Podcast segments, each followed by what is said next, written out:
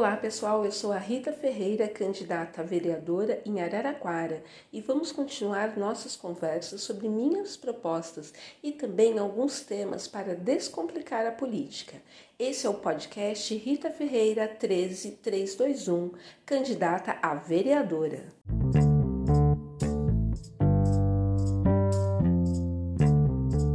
Segunda temporada, iremos receber vários convidados para debatermos alguns assuntos e dar continuidade também às discussões das minhas propostas. Hoje eu vou falar sobre as eleições e a pandemia gerada pela Covid-19, que mudou a rotina pelo mundo e não seria diferente nas eleições municipais.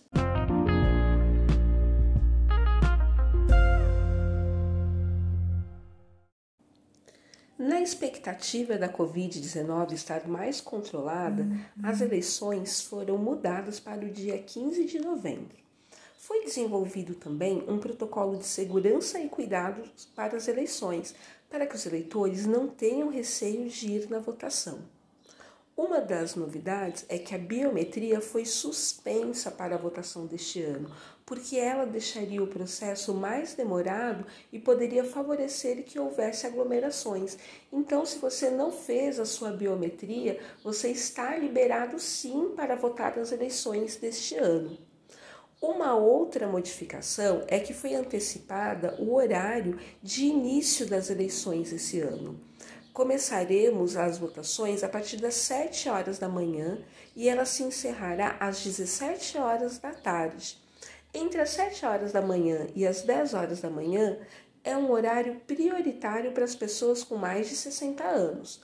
As demais pessoas não serão impedidas de votar também neste horário, mas, se for possível, vá depois das 10 horas, para que as pessoas com mais de 60 anos consigam votar com mais calma, tranquilidade e tendo menos risco também durante esta votação.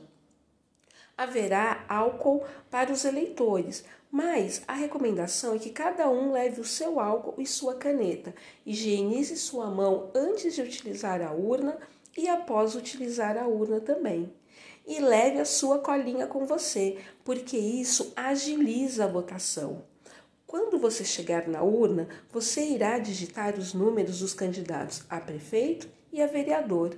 Então, em 15 de novembro, digite 13 Edinho Prefeito e 13 321 Rita Ferreira Vereadora. Gostou das dicas de hoje? Siga minhas redes, compartilhe.